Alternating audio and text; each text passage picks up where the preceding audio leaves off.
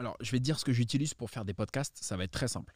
Les podcasts, je vais sur une application qui s'appelle Encore. Encore pour les Français. A-N-C-H-O-R. Tu vas sur Encore, c'est gratuit, contrairement à Ocha, qui est un concurrent d'Encore.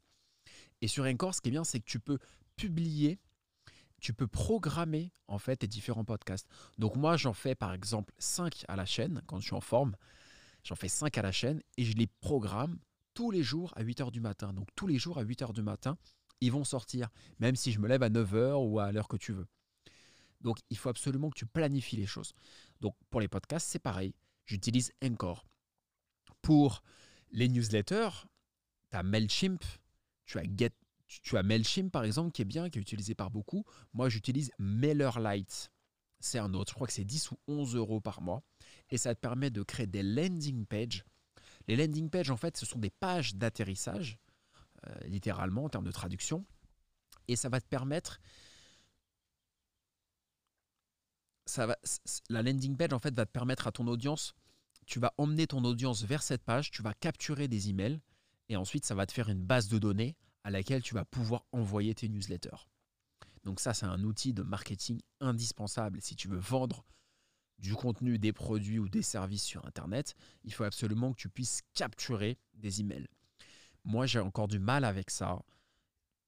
J'ai du mal à envoyer une newsletter aux gens. C'est certainement une erreur. Mais c'est quelque chose qui marche très bien parce que tu ancres une habitude. En fait, on revient toujours au même concept avec moi. C'est toujours des concepts de base. Ce qu'il faut, c'est ancrer une habitude. C'est le plus important. Tout part de là à partir du moment où tu ancres une habitude chez la personne qui va te suivre, tout va partir de là.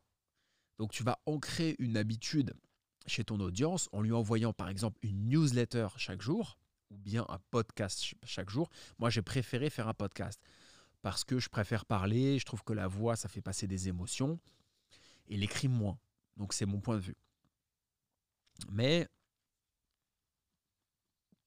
voilà, je trouve que, la, la voix, pour moi, c'est mieux. Donc, il faut que tu crées ça. Il faut que tu crées une récurrence. Tu vas créer une récurrence chez ton audience. Et la récurrence, c'est ce qui crée l'habitude. Et l'habitude, c'est le number one. Si tu as l'habitude de ton copain ou ta copine de recevoir, ou ta femme de recevoir euh, un texto le matin pour te dire bonne, bonjour ou un texto pour te dire bonne nuit, si tu as l'habitude de prendre du thé et du café, si tu as l'habitude de prendre une glace en regardant la télé le soir, bah, ces petites habitudes, le jour où on va te l'enlever, ça va être difficile, tu es d'accord? Bon, bah, c'est pareil pour ton audience. Ton audience, il faut que tu lui donnes un rendez-vous. Tu lui donnes une habitude, tu lui dis, tous les dimanches à midi, vous aurez une nouvelle vidéo. Tous les jours, vous aurez une newsletter. Tous les matins, comme je fais, à 8 heures, vous avez un podcast. Moi, je compte y aller. J'ai envie, envie d'en faire au moins 1000. Je ne sais pas combien de temps je vais tenir avec un podcast par jour parce que ça demande quand même beaucoup de travail, beaucoup d'imagination et un peu de temps de montage, même si ce n'est pas grand-chose. Mais ça demande quand même une implication importante. J'ai envie au moins, mon objectif, c'est d'arriver à 1000. Donc 1000, ça fait quand même... Euh, ça fait quand même près de 3 ans, un peu moins de 3 ans 1000. Donc si je tiens 3 ans à faire un podcast par jour, je pense que c'est balèze, mais ça va être mon objectif. Je veux arriver à ce chiffre de 1000. On va voir si j'y arrive. Mais en tout cas, c'est un de mes objectifs, un de mes petits objectifs. Donc l'objet de cette vidéo, c'est ça, c'est créer une habitude chez ton audience. Créer cette routine qui va s'ancrer. Et ensuite, quand tu vas pas leur donner le contenu, ça va leur manquer. Moi, j'ai une chaîne, par exemple, une de mes chaînes YouTube, comme tu sais, j'en ai plusieurs. Je donnais un rendez-vous à midi à, tout, à, à ma chaîne qui était en forte croissance. À midi, il y avait un rendez-vous ça demandait beaucoup. À tous, les, tous les dimanches midi, il y avait une nouvelle vidéo qui sortait. C'était dans mon académie de sport de, de Jiu-Jitsu brésilien.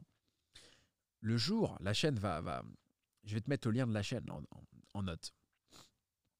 En haut à droite, tu auras le lien de la chaîne qui va, qui va. En haut à droite, tu vas voir le lien de la chaîne qui va apparaître justement en question.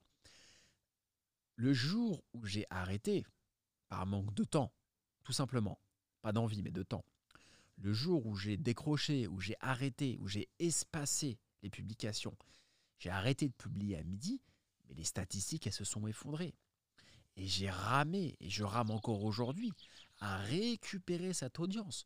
Parce que l'algorithme de YouTube est fait de telle sorte que quand les gens vont venir sur ta chaîne de manière régulière, ça va pas le mettre l'algorithme. Et c'est hyper compliqué. Donc le chemin le plus proche, en fait le chemin le plus simple et le plus rapide pour te créer une audience, c'est de leur donner un rendez-vous.